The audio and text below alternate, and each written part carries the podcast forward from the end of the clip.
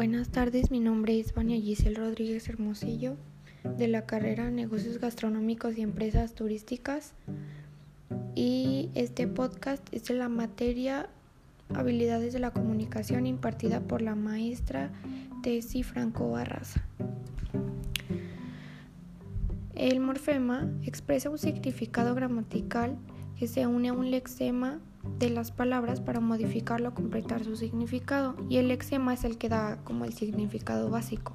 Por ejemplo, sombra, somb sería el, el y bra sería el morfema.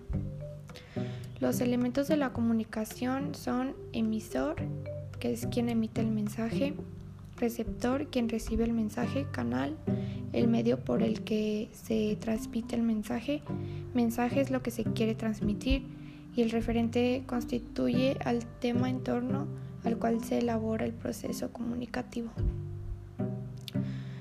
Los tipos de comunicación son humana, verbal, no verbal, escrita, virtual, oral y no humana. Los tipos de lenguaje son oral, que es por medio del habla, escrito, que es por medio de un mensaje, y kinésico, que es por medio de movimientos corporales o gestos. La sintáctica es una parte de la gramática que se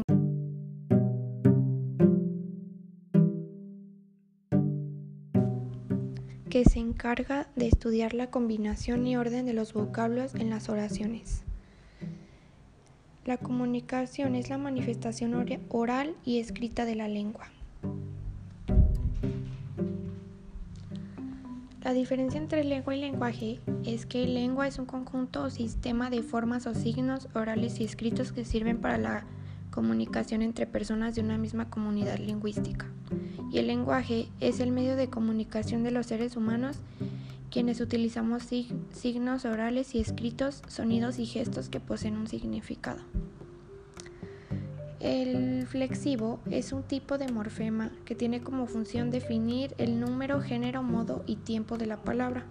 Por ejemplo, en género simpática, simpático, números caramelos, modo saltando, que sería el ando, tiempo saltaría, que sería la terminación iría. Eh, las funciones de la escritura son intralingüística, interlingüística, epistémica, certificativa, manipulativa, comunicativa y registrativa lúdica.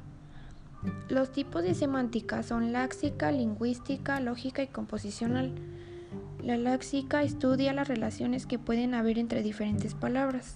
La lingüística es el estudio del significado de las palabras de un lenguaje.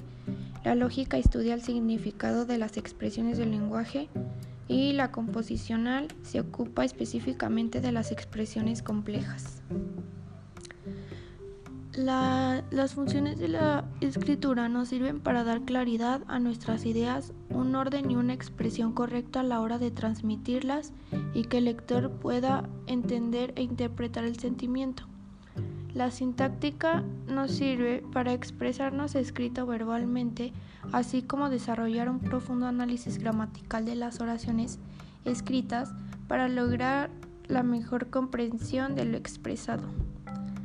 La morfología es una rama de la gramática que estudia la escritura interna de las palabras para definir y clasificar sus unidades. El campo semántico es el conjunto de palabras o de expresiones que tienen un significado similar porque poseen una unidad básica común. La comunicación es un proceso de transmisión de ideas donde dos o más sujetos intervienen. Los criterios de sistematización del lenguaje en la escritura son diseñar y validar el objetivo general de una investigación y garantizar que los criterios se adecuarán al contexto para lograr una validación. Los fonemas se dividen en consonánticos y vocálicos. Los consonánticos son letras consonantes que se necesitan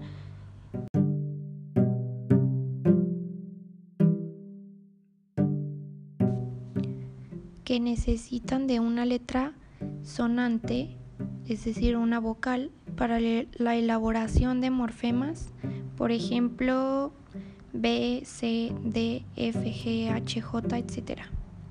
Los vocálicos son letras vocales que se pueden utilizar de forma aislada o acompañadas de consonantes para la formación de morfemas, por ejemplo A, E, I, O, U.